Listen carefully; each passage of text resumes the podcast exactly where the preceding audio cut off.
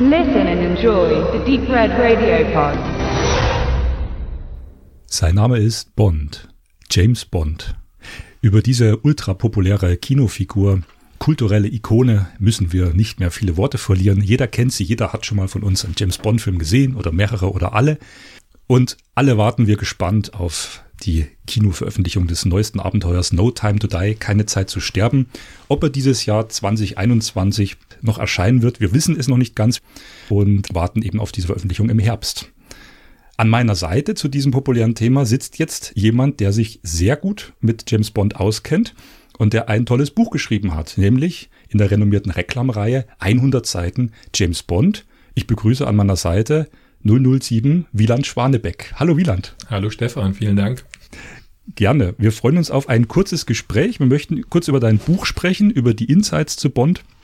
Und dann fange ich doch gleich mal mit der ersten Frage an. Wie bist du jetzt zu dem Thema gekommen, das beim Reklam Verlag zu veröffentlichen? Oder äh, wolltest das veröffentlichen? Wieso genau jetzt? Die Vorgeschichte dazu beginnt mit dem Format dieser Reihe, die ich als Leser schon eine Weile sehr geschätzt habe. Äh, ich habe da einige Bücher im Regal, finde ich eine ganz wunderbare Lektüre. Da können sich ja auch ganz viele verschiedene AutorInnen dran ausprobieren mit verschiedenen Themen. Ähm, ich habe mich mal in Kontakt mit dem Reklam Verlag begeben und habe ein paar Vorschläge denen aufgezeigt und wir sind dann im Gespräch geblieben und äh, zu James Bond hat es dann geklappt, das gemeinsame Buch zu machen. Ich hatte es als Kinozuschauer und, naja, vorsichtig ausgedrückt, Fan selber schon auf dem Schirm eine Weile. Ähm, und in die Arbeit ist es mir dann gekommen über meine Tätigkeit an der Hochschule. Ich unterrichte ja an der TU Dresden anglistische Literatur und Kultur. Und da habe ich vor ein paar Jahren mal James Bond auch als Lehrgegenstand ausprobiert. Ähm, also um einfach über, über das Thema James Bond auch an andere Themen der englischen Literatur oder der englischen Kulturgeschichte ranzukommen. Monarchie, Kolonialgeschichte, das Postkoloniale, Sexismus, Feminismus. Da sind diese Filme ja reich bis unters Dach angereichert mit, äh, mit Problemstellungen, über die man reden kann und mit interessanten Szenen, die man analysieren kann. Und so ist es in meinem Dunstkreis geblieben seitdem. Okay, du sprichst jetzt von der schon akademischen, professionellen Aufarbeitung. Äh, dem geht ja auch sicherlich ein äh, privater, persönlicher ähm, Diskurs, also der eigenen ähm, Geschichte voraus, wie du die Filme damals gesehen hast, als jüngerer Mensch, wenn ich das mal so sagen darf, dass wir beide jetzt nicht mehr 15 sind, das dürfte man hören. Äh, was waren so deine ersten prägenden Erfahrungen James Bond? Das früheste Museumsstück, an das ich mich erinnern kann, war tatsächlich eine Hörspielkassette, die ich hatte. Äh, es war ja so gang und gäbe, noch in den 90er Jahren, als ich so an Medien langsam rangeführt wurde, dass alle möglichen Sachen auf, auf Hörkassetten gelandet sind, auch populäre Sitcoms, so Serien wie Knight Rider. Und es gab auch von einem dieser Audioverlage äh, zumindest eine Reihe von Bond-Filmen auf Kassette. Da hatte ich Octopussy aus der Reihe. War auch ganz organisch für mich, glaube ich, als Hörer. Ich hatte die Alf-Kassetten alle und wenn man sich erinnert, hat Roger Moore in Deutschland ja denselben Synchronsprecher gehabt wie Willie Tanner, der Familienvater in Alf. Also für mich war das klar, dass das damit in diese Reihe gehört. Ich glaube, der früheste Bond, den ich gesehen habe, im zarten und empfindsamen Alter, dürfte Goldfinger gewesen sein, weil der häufiger im Fernsehen lief und der zirkulierte dann auf so einer Videokassette in unserem Haushalt. Ähm, das ist der früheste Bond, an den ich mich erinnern kann, ihn gesehen zu haben. Und im Kino war es dann 1997 Der Morgen stirbt nie, Nummer 2 aus der Ära Pierce Brosnan. Ich war eigentlich noch zu jung, hätte ihn noch nicht sehen dürfen. Der hatte eine 16er Freigabe. Im Gegensatz zu, glaube ich, allen anderen Bond-Filmen seitdem. Die sind konstant ab 12 freigegeben. Ähm, ich hätte mich damals nicht als Fan bezeichnet, aber über die Jahre habe ich die alle gesehen. Ich habe als auch etwas jüngerer Mensch mit 15 Jahren äh, ein paar Monate als Austauschschüler in England zubringen dürfen. Und da ist es ja dann wirklich Immersion auch in Bond-Kultur. Die Dinger sind ständig im Fernsehen. Wenn man eine Gastfamilie hat oder mit Lehrern spricht, die sind alle irgendwie Bond-Fans. Das hat mich sehr überrascht. Also auch sehr akademisch respektable Personen, zu denen ich aufgesehen habe, stellten sich dann plötzlich als ganz begeisterte Fans äh, von, von, von, von Roger Moore-Filmen raus und konnten die alle rauf und runter zitieren. Und aus der Zeit ist es mir auch, glaube ich, so als eine Verbindung äh, zur britischen Kultur erhalten geblieben. Danke dir. Ähm, welche Aspekte an Bond begeistern dich, haben dich damals begeistert und begeistern dich heute noch? Äh, wo man sagen, das ist noch das Gleiche. Was fasziniert, unterhält dich dran? Kannst du Bond-Filme nach der äh, Aufarbeitung des Buches, über das wir jetzt gleich noch sprechen werden, noch äh, mal, naiv oder so, äh, sagen wir mal, unbescholten hinweggucken? Kannst du Fehler übersehen? Kannst du dich dran amüsieren? Und was waren damals so die Dinge, wo du gesagt hast, das ist es einfach, das ist Bond, das ist toll? Oh, das ist eine sehr komplexe Frage, weil da hängen ja ganz viele Aussagen darüber dran, was man überhaupt als einen guten Film erachtet. Ähm, ich würde immer die Ebene der Gemachtheit, wie gut ist es gestaltet, wie gut ist es aufbereitet, unterscheiden von dem, was politisch an Ideen, an ideologischen Subtexten drinsteckt. Wenn ich sage, das ist ein guter Film, meine ich zunächst mal die Ebene der Gestaltung. Man könnte die Liste der, der, der ewigen Kritikerlieblinge oder die persönlichen äh, Favoriten ja alle immer durchdeklinieren darauf. Naja, also hier wären, wären jetzt sehr, sehr interessante oder auch sehr spannungsvolle, sehr problematische Positionen verfochten. Das, das gilt eigentlich für, für alles in der Popkultur. Ähm, mich hat damals als, als jünger Mensch, als Kind oder Jugendlicher begeistert an Bond wirklich einfach die Gestaltung, diese kunterbunte Popcorn-Tüte, Zuckertüte der Überraschung, die immer drin steckt. Äh, auch was ich heute so als, als sehr naiven Exotismus identifiziere, die Schauplätze, in denen das spielt, die ja immer von ihrer Postkarten malerischsten Seite gezeigt werden. Ähm, dafür kann ich mich zu, zum gewissen Grad auch immer noch erwärmen, auch wenn sich natürlich die eigene Perspektive aufs Reisen und darauf, wie die Welt bei James Bond gezeigt wird, ähm, natürlich weiterentwickelt. Ich glaube, heute interessiert mich mehr dran, wie die Filme so ein bisschen vielleicht so als eine Art Thermometer oder, naja, vielleicht eine blöde Metapher, so als Seismograph ihrer Zeit funktionieren können. Wenn ich Bond-Film aus dem Jahr 1971 sehe, ist das, eine andere, ist das eine andere Zeit als 1987 und das wird eine andere Zeit als 2005 oder 2006 sein ich kann, ich kann damit so eine kleine Zeitreisekapsel mir eigentlich vornehmen. Ich kann sehen, wie, wie hat die westliche Welt ihre Feindbilder gesetzt? Wie hat sie vielleicht etwas aussagen wollen über ihre, ihr Verhältnis zwischen, über das Verhältnis zwischen den Geschlechtern? Ähm, wie ist die Arbeitswelt geschildert worden? Wie viel Vertrauen in die eigenen Regierungsapparate, die eigenen Institutionen gibt es? Das ist so der fachliche Blick, der ein bisschen mehr im Vordergrund steht. Aber natürlich sind die Filme auch einfach noch sagenhaft unterhaltsam. Auch wenn man sie vielleicht mit einer anderen Geisteshaltung heute anschaut als vor 20 Jahren. In deinem Buch hast du 007 Kapitel passend äh, zum Titel. Und äh, ich habe das Buch äh, komplett durchgelesen. Es, erstmal Dankeschön. Es ist flüssig geschrieben, es ist unterhaltsam geschrieben, ähm, aber eben sehr, sehr wissentlich. Also man sieht auch deine Begeisterung und dein Interesse und deine Beschäftigung mit Literatur. Äh, du flechtest immer wieder Literaturhinweise, international, aus allen Epochen, Gegenwart, Vergangenheit mit ein und äh, ziehst schöne Parallelen und, und bietest Möglichkeiten, wie man was sehen kann. Erstmal danke dafür. Und äh, was ich dich in dem Zusammenhang konkreter mal fragen möchte, ist äh, der Aspekt des Kolonialherrentums. Äh, du gehst im vorletzten Kapitel, glaube ich, war es, ähm, darauf ein, äh, Bond als Exportschlager. Äh, da geht es erstmal um die Rolle, okay, Wirtschaftsexport, wie erfolgreich ist die Reihe in der Welt, aber eben auch narrativ inhaltlich als Export. Ähm, kannst du mehr zu dem Aspekt sagen? Ähm, es ist ja so, Bond ist ein britischer Agent, und die Briten haben immer so diese Mission, ihre Lebenskultur in die Welt rauszubringen. Wie äh, prägend ist das in den Film und wie hat sich das verändert oder hat sich's verändert? Und welche kritischen Punkte gibt's da so? Weil, was ich so gelesen habe, ähm, der weise Mann, der sich dann am Schluss wieder mit der weisen Frau paaren darf, ohne eben die Kinder zu zeugen, das sprichst du auch an in dem Kapitel vorher, Herren und Knechte, das unterscheidet sich ja gar nicht immer so äh, von, den, von den Bösewichten, von ihrer. Also da, da, diese Parallelen finde ich spannend. Lass uns da kurz mal drüber sprechen. Der Kolonialherr Bond, was muss ich mir darunter vorstellen? Im Kontext des Buches bezieht sich das vor allem auf den, das 19. Jahrhundert, das Erbe des Imperialismus, die Geschichte des British Empires, weil ohne dies ist James Bond aus meiner Sicht nicht so recht denkbar. Das hat der Fleming nicht bewusst da reingeschrieben, als er Bond entworfen hat. Fleming hat selber gesagt, er wollte gar kein verstaubtes, äh, kolonial anmutendes, äh, altmodisches Bild von England, von Großbritannien zeichnen. Also er, er sein Blick ging ganz stark Richtung amerikanische Popkultur, hardboiled Detective Fiction, so, so Humphrey Bogart und die schwarze Serie äh, und das alles. Aber es schreibt sich natürlich trotzdem rein, unbewusst. Denn wenn man diesen, diesen, diesen Bond als noch ein bisschen reaktionären Regierungsagenten sieht, wie er in den Büchern gezeichnet wird, dann ist das auch einer, der für so einen gewissen Wertekern, auch für so eine gewisse Nostalgie steht nach dem Zweiten Weltkrieg. Ne? Als das britische Empire sich ja wirklich im, im Abwärtsgang befindet, das Territorium immer kleiner wird und immer mehr auch so nostalgische Fantasien danach artikuliert werden, wie Großbritannien mal gewesen ist.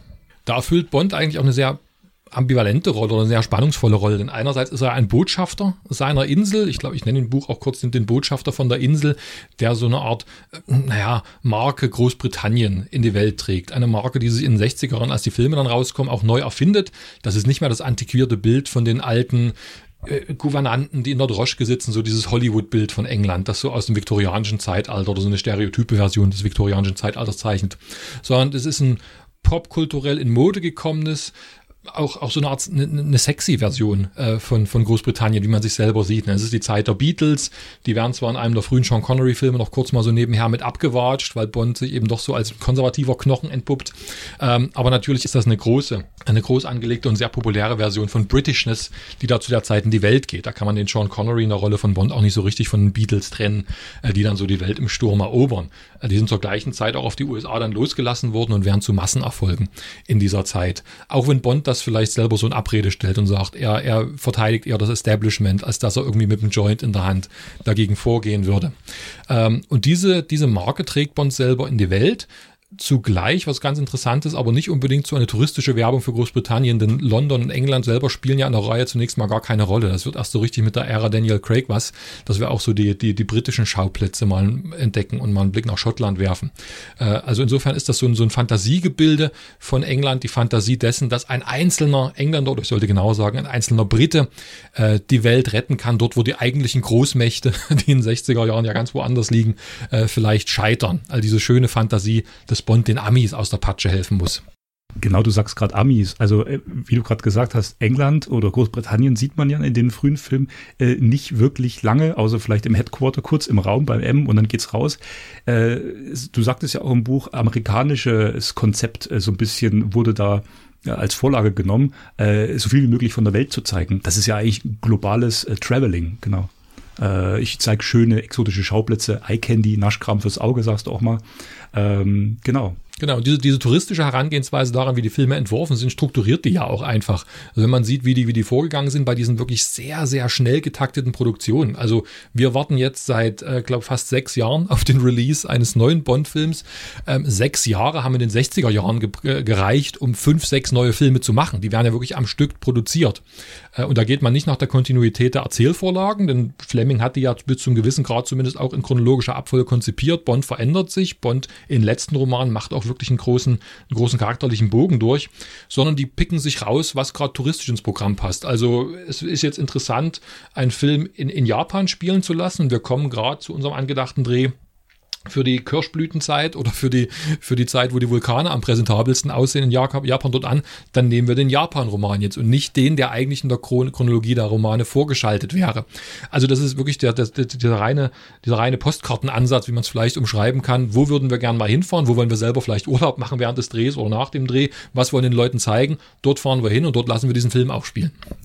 Wenn ich jetzt äh, in die jüngeren Filme reinschaut, zum Beispiel Quantum Trost äh, oder auch, wie du sagst, Skyfall Schottland, ne, da geht er wirklich auch mal zurück äh, ins, ins schon auch eher düstere Schottland. Ne, das wirkt alles sehr dunkel, ähm, äh, rau nach Deko, Hirschgeweihe, Whisky, also hölzern. Okay, hat auch seinen Reiz, aber Will ich dort wohnen, in dem Skyfall anwesend? Vielleicht eher, nee, würde ich lieber bei Feuerball am Strand liegen. Äh, oder das Beispiel Quantum Trost äh, mit den, ähm, ja doch, finde ich, sehr interessanten Ökoterroristen, die in Südamerika Wasservorräte knapp machen. Da ist ja nur trockene Wüste. Und auch dieses äh, Flair, das hat, das hat auch kein Urlaubsflair. Was ich sagen will, hat sich das verändert? Hat Bond da wirklich eine bemerkenswerte Transformation durchgemacht? Hat sich die Figur wirklich verändert? Äh, es scheint so in Bruchstücken. Was würdest du dazu sagen? Äh, sind die Crack-Bonds wirklich komplett andere Bonds als, als vorher?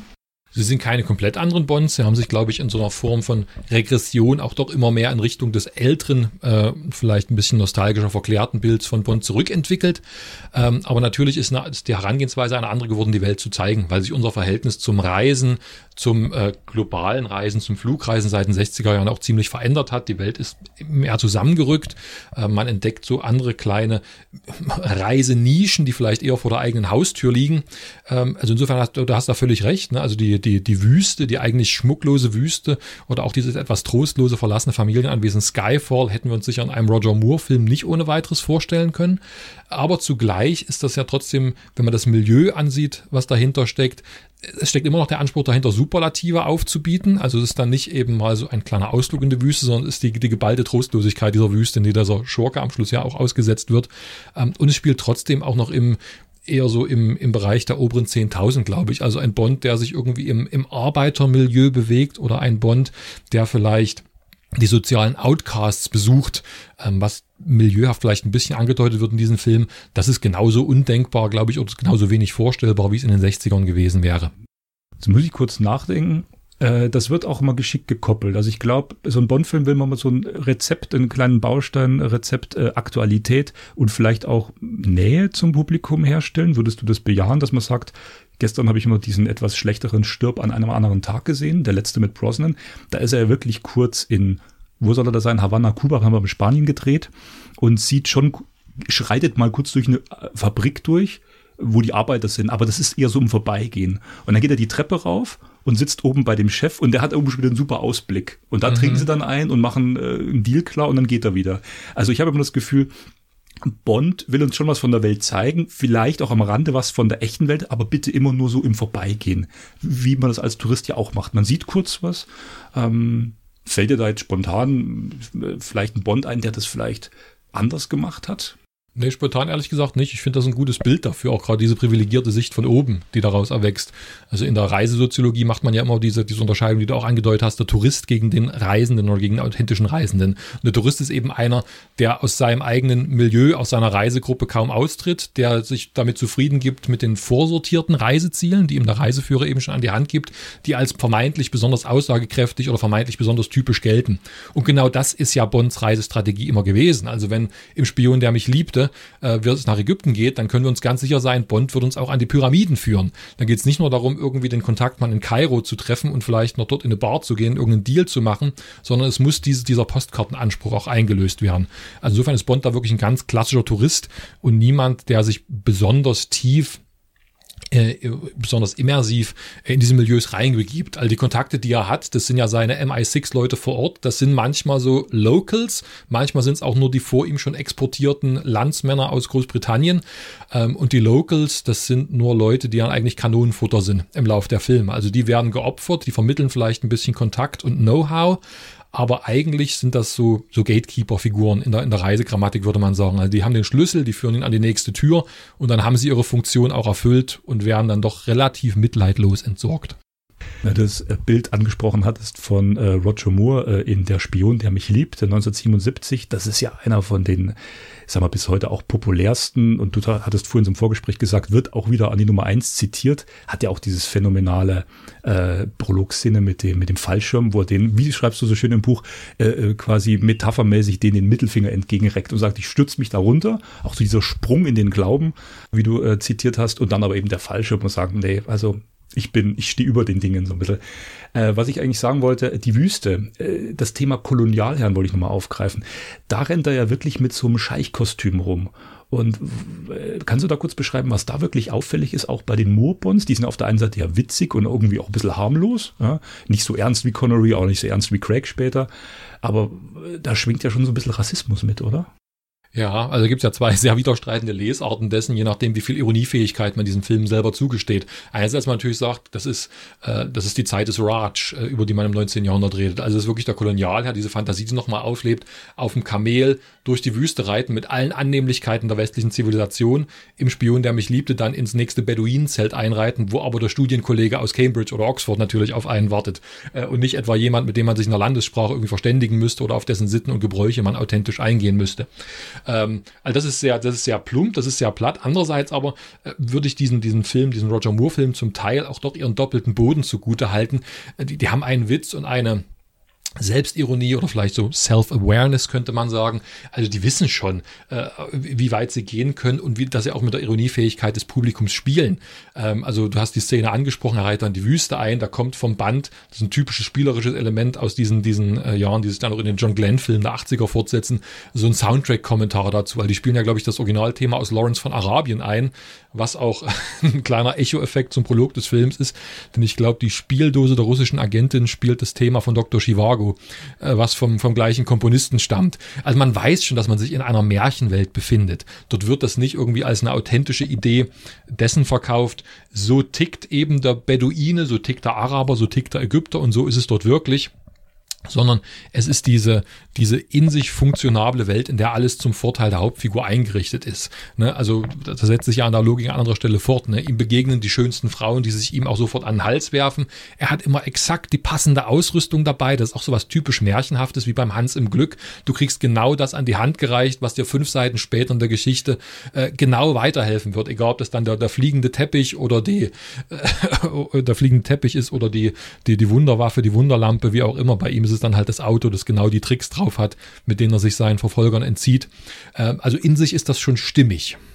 Genau, ich glaube, und das wird man jetzt auch vielleicht bloß kurz ansprechen, den Aspekt, es wird ja ähm, äh, regelmäßig und auch korrekterweise und, und viel drüber gesprochen, dieser Sexismus bei Bond, der bei Connery schon an zwei Stellen schon sehr prekär ist, auch bei Fleming, wie du im Buch schreibst, ja viel stärker verortet ist in den Büchern.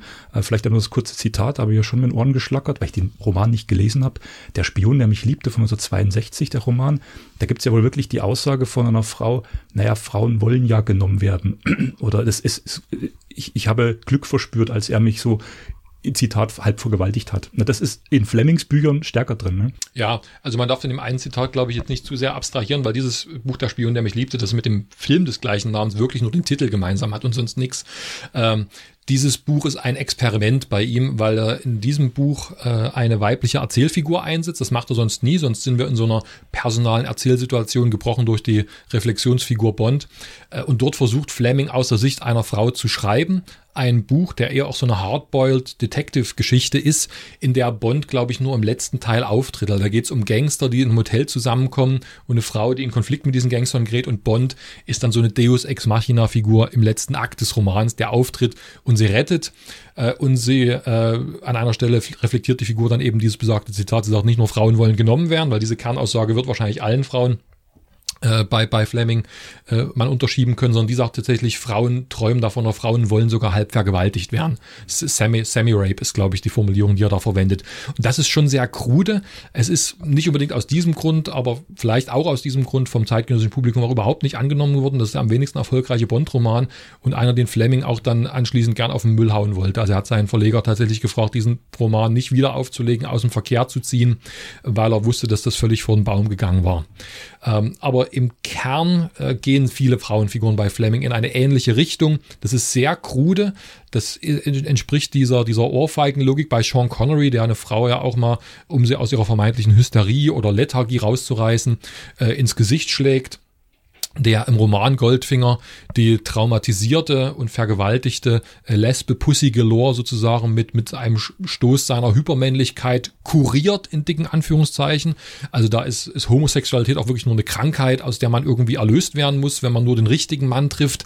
Also das ist alles ziemlich, ziemlich schlimm äh, und in den Filmen vielleicht sogar deswegen auch besser erträglich, weil die eben dieses, dieses Märchenhafte ein bisschen die Ironie stärker betonen. Also queere Lesarten von Bond stürzen sich auch eher mit Begeisterung auf die Filme Film. Es gibt einen wunderschönen Aufsatz ähm, von zwei äh, lesbischen Literaturwissenschaftlerinnen mit dem schönen Titel Why Dykes Love 007.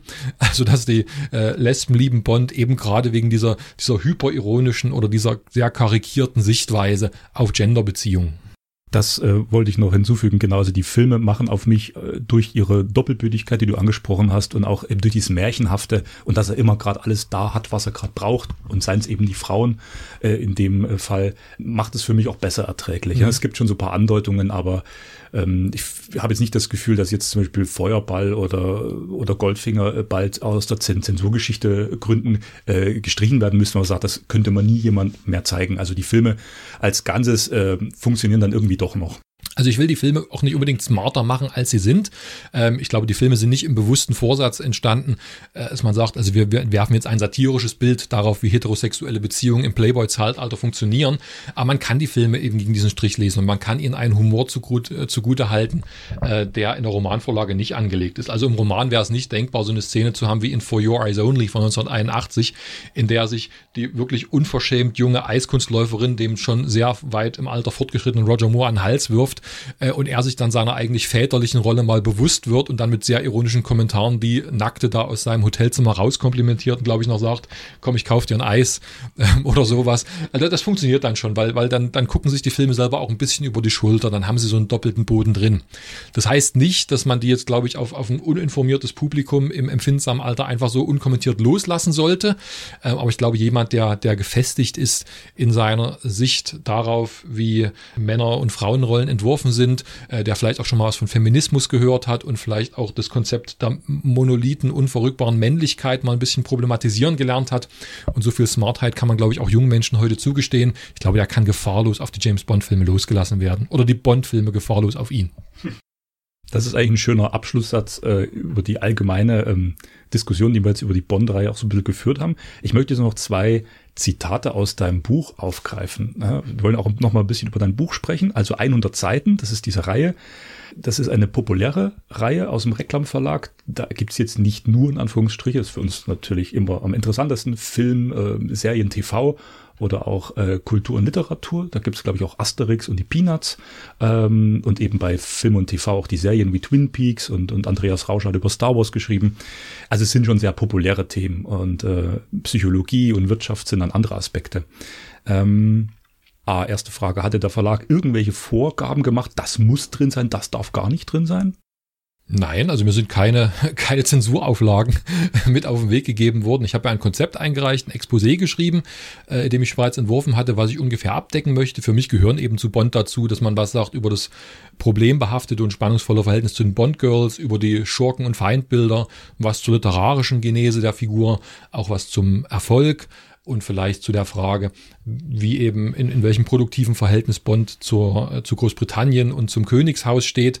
Aber es gab keine, keine Richtlinien, dass ich jetzt auf irgendwas hätte verzichten müssen oder irgendwas, was mir total gegen den Strich gegangen wäre, mit reinzunehmen. Das gar nicht. Ähm, eine Vorgabe ist noch, dass es auch sich pointiert darstellen lässt und dass auch ein paar Möglichkeiten zur grafischen Umsetzung mit beigegeben werden. Die, wer die 100-Seiten-Reihe kennt, weiß ja, dass dort immer einige durchaus mit einem Augenzwinkern entworfene Infografiken dabei sind. Da mussten ein paar Ideen her, ähm, aber sonst war ich völlig frei und habe auch keine Probleme da mit dem Verlag gehabt. Also wir, wir mögen uns und wir machen nächstes Jahr auch ein nächstes Buch noch, kann ich verraten. Ah, das klingt ja interessant. Da sind wir schon sehr gespannt und dann reden wir spätestens nächstes Jahr auch darüber nochmal. Ähm, abschließend, wie gesagt, nochmal äh, ein, zwei Zitate, weil du hast eine, wie darf ich sagen, sehr angenehme Sprache, eine sehr, du hast gesagt, pointierte Sprache. Einige Absätze gehen dann einfach auch mit dem für Bond nötigen äh, Schmunzeln und auch Lachen äh, hin. Also du gibst sehr viel Information, du kontextualisierst auch ähm, sehr ernst äh, wenn es um finstere Themen geht. Äh, da gräbst du in die Tiefe und deckst auch schon so ein bisschen auf, was es auch sein kann. Äh, nimmst es dann aber an der entscheidenden Stelle, finde ich, nicht zu ernst, sondern gibst auch wieder die Möglichkeit, so ein Relief. Also man liest da sehr flüssig durch. Man nimmt die Erfahrung mit und äh, dann gibt's dann solche Sätze wie, man muss in die eisigen Norden Kanadas reisen, um dem Publikum einen Eindruck von der Schönheit Österreichs zu vermitteln. Und das schließt du den Absatz ab, dass man einfach so aufgeheitert lachen muss. Ähm, das, das, wollte ich jetzt an der Stelle einfach bloß mal anbringen und, und dir danken. Das, das, das freue mich erstmal, dass das so, dass das so rüberkommt, total nett.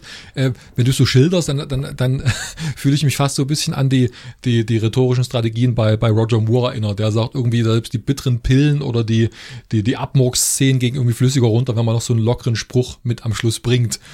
Also, also darauf wollte ich eigentlich raus, das passt ganz gut, weil wir kennen uns ja jetzt auch schon eine Weile und Roger Moore ist ja schon so ein stiller, heimlicher Liebling von dir oder ein offener Liebling, weil es einfach Filme sind, äh, mit deren Humor du auch was anfangen kannst, ne? dass sich das nicht alles immer so bitter ernst nimmt. Und diesen Stil hast du so ein bisschen in der, ist ja deine eigene Sprache natürlich, aber es wirkt auch immer so ein bisschen äh, in den, in den, in der Sprache des Buches übertragen. Oder, wie du sagst, bei ähm, Tomorrow Never Dies, ein Seitenhieb der Softwareentwickler äh, gegen Windows 95, beziehungsweise äh, er, der, der Mogul von Jonathan Price gespielt, hat ja seine Nachrichtenshow und bespricht mit seinen Entwicklern, äh, was gerade so gang und gäbe ist. Und dann sagt der eine, äh, ja, und wir haben möglichst viele Tücken und Fehler eingebaut, dass die Leute nachrüsten müssen. Und der Film kam 97 raus. Und wenn man das da, da muss man jetzt nicht äh, Geschichtsbücher lesen, um zu verstehen, dass es genau in der Zeit spielt. Und dann bringst du diesen Satz rein. Das war so eine Art Seitenhieb gegen, äh, wie sie hießen, Steve Jobs und ähm, von, von Windows, der Bill, Bill Gates, äh, gegen, gegen Windows 95 mit seinen Tücken und Macken. Genau, eigentlich. Ein Moment reiner Schurkenhaftigkeit beschreibst du das. Ja, der Witz in dem Film geht ja total, total krass auf Kosten von Microsoft schon, oder zumindest in meinem Gedächtnis hat sich das so eingeprägt. Aber wenn man Tomorrow Never Dies wieder sieht heute, fällt es natürlich wesentlich schwerer, nicht an Steve Jobs zu denken der gerade für, für das andere Unternehmen dann tätig war. all dieser, der auf dieser Bühne in diesem, diesem, in seinem schwarzen Rollkragenpullover immer so sehr typisch wie, wie zu seinen Jüngern gesprochen hat und ihn so das, als Prophet das, das neueste, den, den neuesten heißen Scheiß eigentlich vom Himmel da niederreicht. Ähm, da reflektiert der Film das vielleicht auch schon ein bisschen mit oder ist vielleicht auch prophetisch, denn so richtig los mit, mit Apple und den ganzen Apple-Produkten äh, ging es ja dann auch nochmal in den 2000ern auf einer ganz anderen Ebene. Ja, äh, Roger Moore als heimlicher Liebling will ich gar nicht abstreiten, wobei ich für mich jetzt die, die Bonds nie gerankt habe oder irgendwie das Gefühl hatte, ich müsste einen gegen den anderen ausspielen. Ich finde es tatsächlich ein bisschen schade und auch unfair, dass mit steigender Wertschätzung für Daniel Craig und die vermeintlich ernstere Herangehensweise an Bond der Moore in den Rankings immer weiter nach unten gerückt ist. Er hat das selber in einem Interview mal gesagt, das im Buch auch zitiert wird. Er hat dann selber gesagt, da war er schon über 80. Es ist ein bisschen blöd, weil jedes Mal, wenn ein neuer Film rauskommt, wandern meine in der Liste weiter wieder nach unten inzwischen. Ähm, und das stimmt. Und ich glaube, das ist ein bisschen unfair und vielleicht kommt noch, wenn sie nicht sogar schon gekommen ist, so eine kleine Trendwende zu seinen Gunsten wieder, je mehr wir vielleicht vielleicht diesen epischen Ernst dieser zweieinhalb und fast drei Stunden dauernden Bond-Film mittlerweile etwas überhaben und denken, vielleicht ist der, der den lockeren Spruch auf den Lippen hatte und eigentlich uns ein bisschen immer zugezwinkert hat und gewusst hat, dass die Idee von einem allein die Welt rettenden Engländer ein bisschen lächerlich ist. Vielleicht ist uns der inzwischen auch ein bisschen wieder sympathischer geworden. Das, das sehe ich ähnlich. Und das hat sich auch gezeigt mit der Figur des Q. Der ist ja dann in den zwei letzteren Crackbonds, also Skyfall kann man ja wieder, und irgendwie fand man das ganz so auch als Erleichterung. Da ist mal wieder einer, auch so ein junger, also ein aktueller Q, nicht mehr der äh, ältere Opa mit weißen Haaren. Äh, und der macht dann doch auch mal wieder so einen ganz simplen Spruch wegen Kugelschreiber oder so. Und äh, irgendwie tat das gut, weil du sagtest, ähm, vermeintlicher Ernst der, der Crack-Reihe. Vielleicht das als abschließenden Satz überhaupt von unserer Besprechung sind dann die Crackbonds, hm, wie soll ich sagen, ehrlich zu der Reihe selber, dass man sagt, okay, dieses Retrofitting, ich mache das alles ein bisschen auf klassisch, klassischer Aston Martin, dieser Ernst, was man eher mit Connery verbindet. Aber was macht für dich eigentlich die Crack-Reihe aus? Oder wo du sagst, da, da sind dann doch irgendwie die Qualitäten, was es für mich heißt, Bond noch zu gucken? Also mit jedem neuen Film, der rauskommt, bin ich da ein bisschen ratloser in dieser Frage. Nicht, weil ich die Filme jetzt schlecht finde, das, das gar nicht. Also da gibt's keinen, glaube ich, der jetzt, der jetzt äh, unterirdisch ist ähm, oder, oder ganz, ganz eklatant aus der Reihe tanzt. Quantum Trost ist ein bisschen umstrittener inzwischen. Ähm, aber die die Filme machen sich schwerer mit steigender Verweildauer und auch mit steigendem Ballast, den sie mitschleppen, so dieses sehr starke Identitätsangebot noch authentisch zu unterschreiben, das mit Casino Royale kam. Casino Royale war ein sehr starkes Statement von den Produzenten und von diesem Hauptdarsteller zu sagen, das bin ich, das ist mein Ansatz, ich spiele den so, das ist anders als ihr kennt. Wenn ihr es nicht mögt, ist mir das im Grunde wurscht. Das ist trotzdem das, was ich tue. Ähm, und dieser Ansatz ist auch mit jedem folgenden Film ein bisschen verwässert worden, finde ich. Die Filme werden immer selbstreferenzieller. Sie bringen dann doch wieder diesen auch spielerischen Humor rein. Skyfall zum 50-jährigen Jubiläum war ja auch ein sehr nostalgischer Film, der schon in der Öffnungsszene eigentlich so ein typisches Roger Moore-Element drin hat. Also er, er, er, er crasht in diesen, diesen fahrenden Zug rein, richtet sich dann erstmal die Manschettenknöpfe. In Spectre am Anfang landet er irgendwie auf der Couch, nachdem er irgendwie aus großer Höhe nach unten gefallen ist. Also das, das, das sind eigentlich typische äh, Witze wie aus den Filmen der, der, der 70er oder vielleicht noch frühen 80er Jahre. Ähm, ich ich finde das nicht schlecht, ich finde, das hält diese Figur auch aus, ähm, aber das ist auch so ein Pierce Brosnan-Problem gewesen aus dieser Ära, dieses Bemühen, wirklich und krampfhaft ein Bond für alle sein zu müssen und deswegen auch ein bisschen das aufzugeben, was den, den Casino Royale zu so einem starken Film macht. Ähm, deswegen bin ich auch umso gespannter auf den Abschluss, den wir dann mit No Time to Die vielleicht noch in diesem Jahr kriegen. Denn das wird ja dann nun wirklich, glaube ich, ganz definitiv das Abschiedsstatement, das, das Abschlussstatement von Daniel Craig sein, äh, das also auch sein, sein, sein Erbe in dieser Rolle bestimmen wird. Und ob das jetzt sehr sehr erheiternd als Angebot für die ganze Familie ausfällt, ob vielleicht nochmal wirklich so eine epische Härte reinkommt ähm, und wir vielleicht nochmal so einen einsamen Racheengel sehen, wie in den früheren Daniel Craig-Filmen. Ich habe keine Ahnung, bin aber sehr gespannt auf das, was kommt. Und das sind wir alle. Und an dieser Stelle danke ich dir sehr für das Interview. Wir empfehlen allen unseren Hörern und auch LeserInnen, äh, dein Büchlein zu kaufen. Es kostet 10 Euro und es sind jeden Cent wert. Du hast sehr viel Energie, Liebe und Wissen da reingesteckt und es war eine tolle Lektüre. Und danke, Wieland Schwanebeck. Danke, Stefan, für die Zeit und fürs Interesse.